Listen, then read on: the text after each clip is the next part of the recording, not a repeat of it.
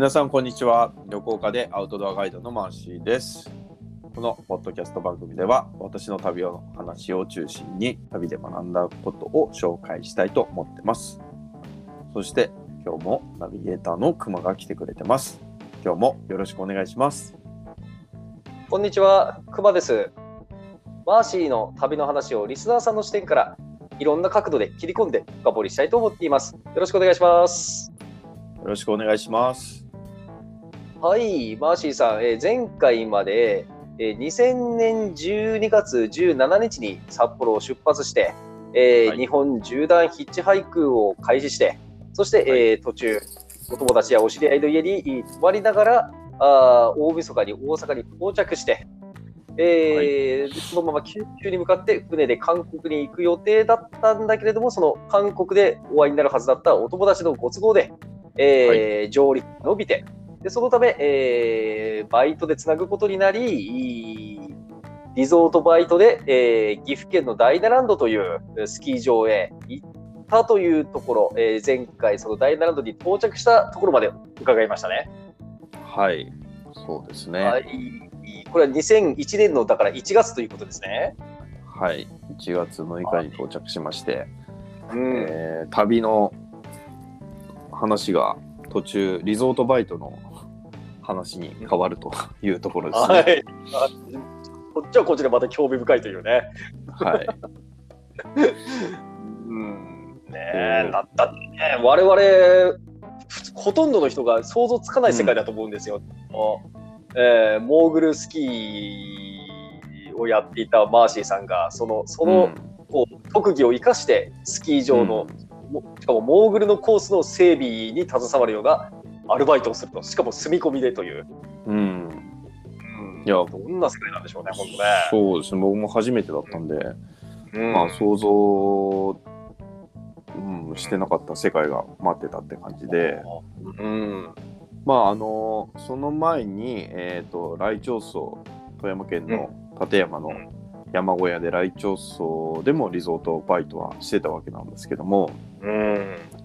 そこは結構なんていうんですかね昔からその山小屋に仕事に来てるあの重鎮たちのおじちゃんおばちゃんたちもいてうん。年代がまあ20代から本当に上は70代までいたような年齢層幅広い、まあ、40代以上の人はもうリピーターでこの方ばかりというようなところでだったんですけども、今回来たところはもうほとんどが20代の男女。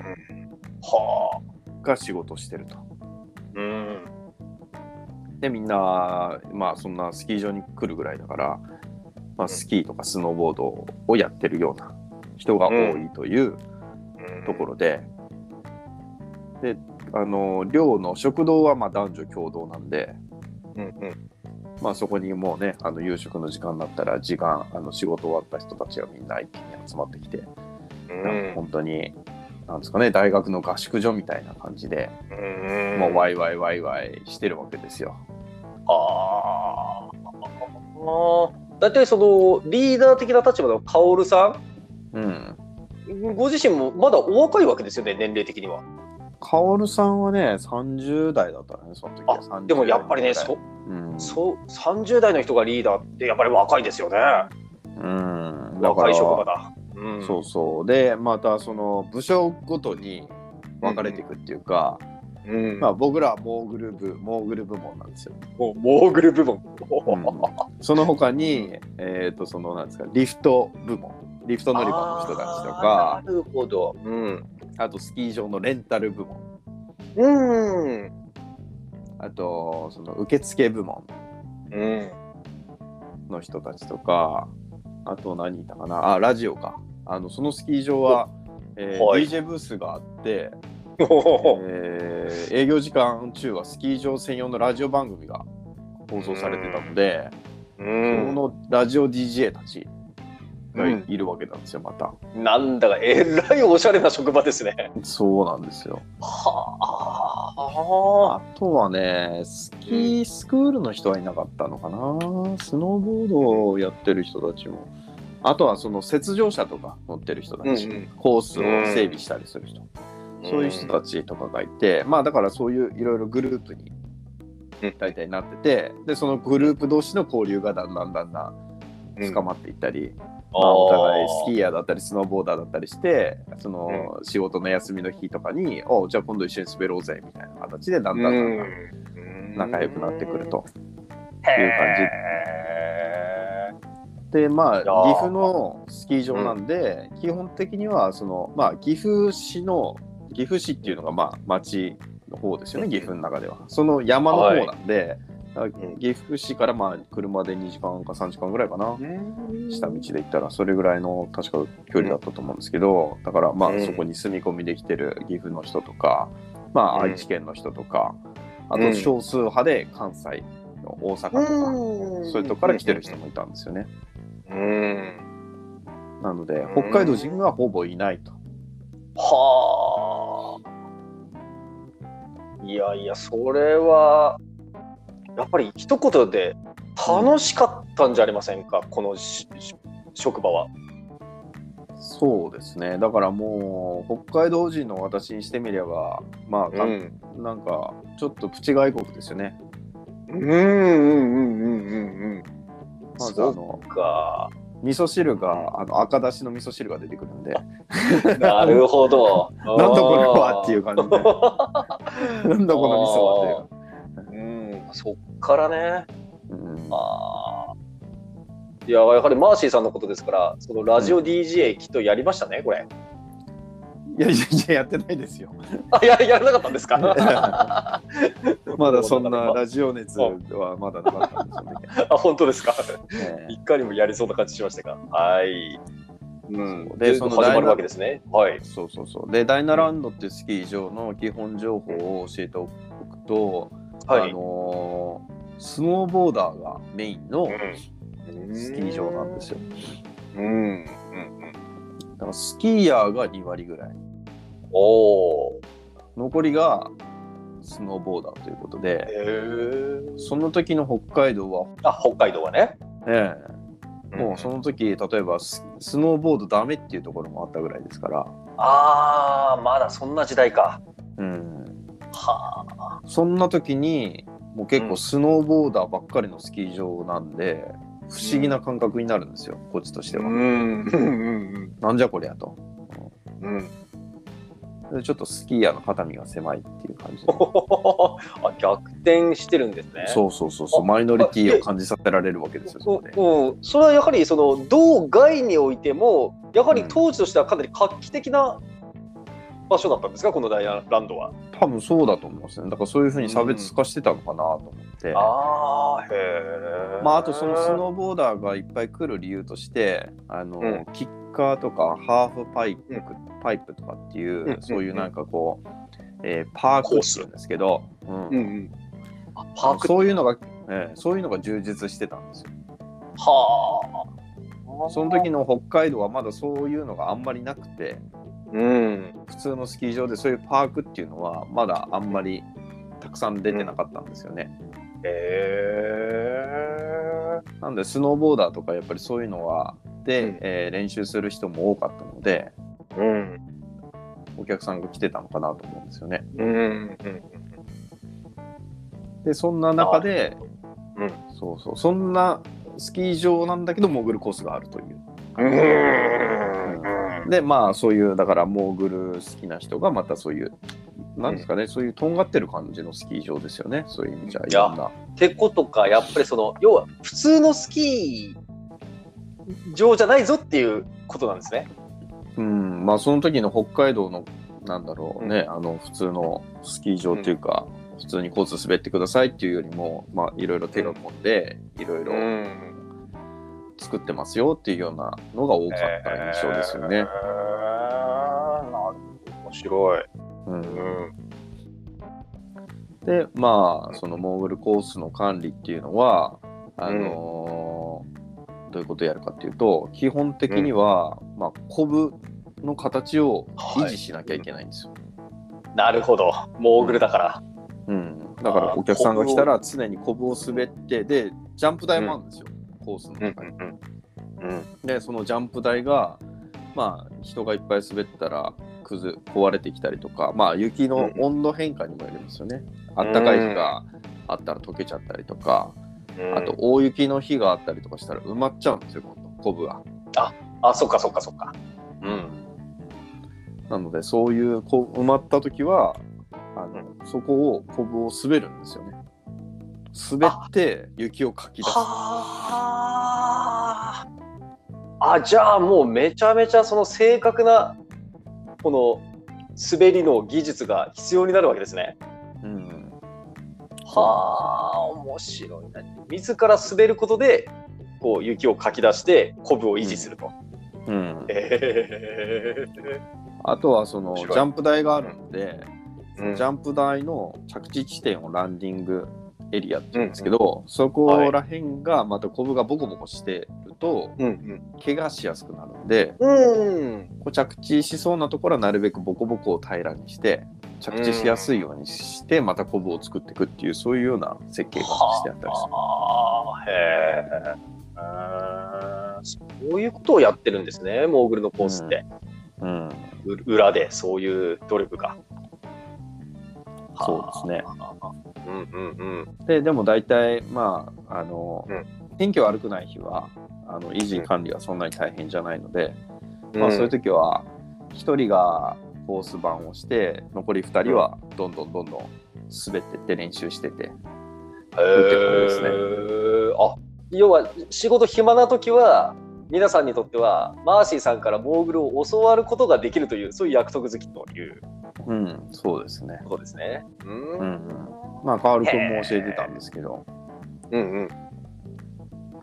うん。で、まあ、あの、さっき言った通り、あの、あの DJ ブースがあるスキー場だったので、その、ラジオ DJ の人たちに、えーまあ、前の日とかに、あの、食堂で会った時に、翌日の歌のリクエストとかをお願いして、うん。そのおスキー場のモーグルコースで仕事をしてる時に自分のリクエスト曲がかかってきたりとかしてあこうやー やる気が増すみたいな。ああ、いいシーンですね。うんちなみにこの DJ 陣は、あの、もともとその、ラジオ DJ やパーソナリティ志望の方々なんですか？それとも、あの、基本そのスキーをことか、スノーボードを志す方々の中から、こう、興味の方向性として、じゃあ俺 DJ やるわっていう人たちなんですか？あー会った人は基本的にはあんまり滑んない人が多いかな。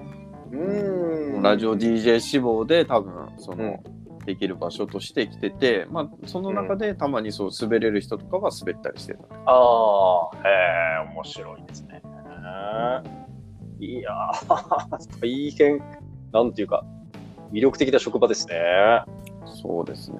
まあ大体2週間ぐらいいたんですけど、うん。でその中で、まあ、ちょっとまとめて話すと2はいつ良かったことがあって、お？1つは自分のそのモーグルのレベルが上がったこと、はあ。でもう1つが特設ジャンプ台を使ったイベントができたことおお。というのがありまして、まずその自分のレベルが上がったことについて説明するとうん。実はそのカオル君っていう人があのフィンランドチームのコーチをしてたんですよね。すごいですね。うん、なぜ日本人でできたのかっていうのが謎なんですけど、はうん、なんかあ。う、ん。うん、カオル君自体がそのすごいテクニックあ滑れるってわけではなかったんですけどすごいその滑りを見見ることには長けてたのでうんいろんなところに行って見てたのでいろんな技術は目で覚えてでいろんなテクニックを知っててでうんその当時実はフィンランドチームってあのトップレ、世界トップレベルのチームだったんですよ。うん。金メダリストとかも出してるような、うん。でそういう人たちのテクニックを知ってて、うん。えー、あのカオル君が教えてくれてたんですよ。おまあそんなテクニックをすぐできる人はいないんですけどね基本的に、うんうんハイレベルなある程度その筋力とか経験値とかないと、それは実際に教えてもらっても体で実現することはできなかったんですけどうん。前回お話ししたように来町層でのコーチトレーニングをして、で筋力も過去最高だったので 現役時代ではできてなかった以上の体ができてたんですよその時。はあ。でさらにあのこの間話したように、えー、とその前の年は8月まで雪上トレーニングをしてたので、うん。ブランクが少なかったんでうん。テクニックを教えてもらって、さらに上手くなってしまったわけなんですよ僕は。うおーなんとかね。ここに来てそんな、はあ、高みを極めるわけですね。うん、そうなんですよ。で、いやもうこれはお前最後、ちょうどその1月の最後の週末に、うんモーグルの大会があったんですよ、そのスキー場で。うん。なので、ここでお前出て優勝して旅立てる。はい。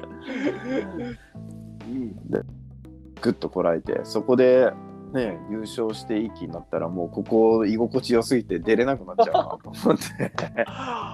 ああ。いやーね、うんそれ。え、あのーじゃあ出なかったんですね、大会には。そう、ここで多分ね、またうん注目、人気者になって、リゾバの女子たちのハートをぐっと掴んでしまったら、俺はもうここから出られないよねって、それはぐっとこらえて、あーで、あのー今振り返って、それに対する後悔はありますか？いや、後悔はないですね。うん。正しい判断だったんですね、それは。うんうんそうそうそう。もともとモーグルをね、引退して旅をしてるわけですから、まあ、それはもういいと。うん、へえ、なんていうか、レベルの高いうん。迷いですね、これはね。うんいやいやいや、あそう想像もつかない世界。なるほど。もう一つあっていうのがまず一つ、ははい、もう一点。えうん、こっちの方がすごいんですけど、ー、おほい。このダダイナランドスキー場っていうのが、その時に、うん。えーっと、スノーボー、プロスノーボーダーのうん。まあ亀田さんっていう人がいて、まあ、僕は全然知らなかったんですけど、スノーボード業界では有名な人だったみたいで、その人の専用の特設ジャンプ台っていうのがあったんですよ。すごいですね。そう。スキーセンターのから、こうレストランとかから見える位置にすごいでっかいジャンプ台、あのトヨタビッグエアみたいなでっかいジャンプ台がはでもあのふ普通の人は入れないんですよ、あ。うんジャンプ台でかくて怪我するんでうん。なのでその選亀田選手かもしくはそれ並みに上手い人、うんそのコース管理してる人にあこの人ならとんでも怪我しないなっていううん。認められた人しかうん。使えないジャンプ台があるんですようん。うん。うん。うん。でこれはあのなんて僕は見てあこれ非常にもったいないなと。こんなね、うん。いいジャンプ台があって使わないのはもったいないなと。うん。思い北海道のスキー仲間、スキーの先輩たちを呼んでここで飛んでもらいたいと、おスお。キスノーボーダーしか基本的には飛んでないんですよ。そこスノーボーダーが多いスキー場うなんで、ん。いやいやいやいやこれスキーで飛んだらもっとすごいぞと。うん。思って、えーですねあのそのカオル君に相談して、うん。えー、のカオル君もスキーヤーなんでおそれはいいよなって話になってこあいつらこ来てくれるかな？みたいな話になって、でスキー場の常務とカオル君が話をして説得してくれてちゃんとギャラを支払ってプロあのゲストスキーヤーとして招こうおお。うん。という話になり僕が来て2週間後にうん。先輩2名を、うん。あの呼び出すことに成功したんですよ。おお。まあ、その一人があの何度かヒッチハイクの話で出てるトールさんという人とうん。もう一人が僕があのヒッチハイク旅をひするきっかけとなったうん。あの無理やりヒッチハイクに連れてった先輩。その二人が奇遇にあの呼んで来てくれることになりその二人とうその亀田選手というこのうん。この人のジャンプ台この選手の3人の。えーゆ夢のイベントが実現したんですよ急遽、素晴らしいですね。うん。いやー、なんていうか、すべてがつながってくるんですね、こうやって。うん。すごいでいすよね。やー、すごいですね。もう、ほんと、マーシーさんが架け橋となって、北海道と岐阜をつなげたという意味もあるし、うん。スキーとスノーボードをつなげたっていう意味もあるし、うん。おまけにそれがヒッチハイク旅行に関わりの深い人たちであるのもあるという。そうそうそうこのね、うん。いやーで、それはやはりあれですか、あの、マーシーさんの中では、はい、うんマーシーさんの中では、あの、ちょっとこの、スノーボード界に対する、スキー業界からの、ある種の反発というか、うん。あのーちょっとスキーをなめんなよみたいな気持ちもちょっとあったわけですか？そうですね。うん。うん。まあ、なんだろう。やっぱりそこススノーボーダーが結構多いうんところだっていうのもあるし、うん、まだそのスキーヤーの方で、えっ、と、その、うんなんだろう、ジャンプ、あの、ビッグエア、トヨタビッグエアみたいなイベントとかって、まだそんなに出てなくて、ちょうど出始めたばっかりで、で僕の先輩たちがまさにそのスキーヤーのパイオニアとして活躍し始めたばっかりの頃だったんですよ。はただそれを表現する場所が全然大会とかイベントとか、うん。日本はまだ日本というか北海道とかもあんまりなくて。あ。うん。なのでまあこういうあとそういうのももちろんジャンプ台とかも作んなきゃいけないし。うん。そういうハード面が北海道はうん結構遅れてたところだったので、へー。いやー、なんていうか、一アルバイターの領域じゃないですよね。もう企画立案し、2週間で実現しちゃうなんて。そうですよね。今思えばすごいなぁと思って。ーなんていうか、今のマーシーさんの、その、こうお仕事のモチベーションというか、まあ、仕事ぶりというか、うんまあ、そのルーツがすでにここにありますよね。うんそうですねそうそうそう。で、この、なんだろうな、えーと、スキーとスノーボードって、あの、うんスキーの方がこう、両足でジャンプできるんですよ。両足でジャンプして、こあう、まっすぐで。はいはいはい。うん。うんだから、こう、同じジャンプ台飛ぶと、こう、ボヨーンって飛べる感じになる。高く。うん。うんだから、スキーの方が飛んでる高さうんが高く見えるんですよ。うん。まあそれも知ってもらいたいなとか思って。ああ、なるほどね。うんそのスキー場は結ん局スキーヤーよりもスノーボーダーの方が多いんで、うあの囲まれてるのはスノーボーダーの 人ばっかりでしたね。うん。逆に言うと、そのスノーボーダーたちに、そのスキーヤーもこれだけ飛んですごいんだぞっていうことをこう、まあ、見せる機会にはなったと。そうそのも私の目的は達成られたという。達成られたんですね。これ一つ気になるのは、えーうんマーシーさんが来て2週間後に実現したということはこのイベントにマーシーさんのその出発はどどっちが先になっちゃったんですか？あイベントの終わってから行きました。あよかった。マーシーさん自身も見れたんですね。そうそう自分そのイベントがあって ええ。その翌週にモーグルの大会だったんですよ。あ。ー そこはちょっとカットして。カットして。先に旅で旅立つという。うんあでもよかったですよね。あのせっかく企画立案しても、ね、実現前にマーシーさん旅立たなければいけないという心配しましたが、うんそれは大丈夫だったんですね。そうそうそう。うんいやいいや。うん。あのよ余談になるとこのあの僕のアルバイトがしたことがきっかけで、それこそ北海道と岐阜がつながってですねそれからうん何年か継続して、北海道の僕のモーグル仲間が仕事しに来てたみたいですね。いや素晴らしい。もうそんな成果までね。うんはあ。なんというか、うん。いやー非常に2週間と思えない中身の詰まったうんアルバイトという印象ですね。あそれでその後にそのジャンプのイベントも、あうん。の継続して行われるようになって、その後、それこそあの私の先輩たちがこうなんだろうそういうツアーをやってたんですよ。いろんなスキー場でジャンプのショーをやる。あそショーをやるという。うん。でダイナランドも入ってたんですよね。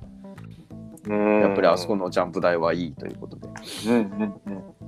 はあ、すごい、なんていうか、じゃあ、この業界の、なんていうんですか、2000年代初頭におけるうん。こう発展に貢献したわけじゃなありませんか、マーシーさん。うん、今思えば少しは寄与したってことですね。いやーきっと大きな寄与だったんじゃないかと思いますね。うん。はい。いや、大変興味深いお話でした。うん。なんかもう旅の話いらないんじゃないですかね。なので、こう、後ろ髪引かれる思いでね、もうこのスキー場はね、本当に旅立つのは心苦しかったですね。うーん。いやー、わかりました。じゃあ、その後ろ髪引かれながらの今度、じゃあ、旅立ちにいよいよ次回迫りますね。はい。はい。いや、大変楽しみです。ありがとうございました。ありがとうございました。はい。この番組は、九九から美石まで、学助会札幌丸山本部、観光の力で地域を元気にする、ホワイトツリーの提供でお送りしました。また次回をお楽しみに。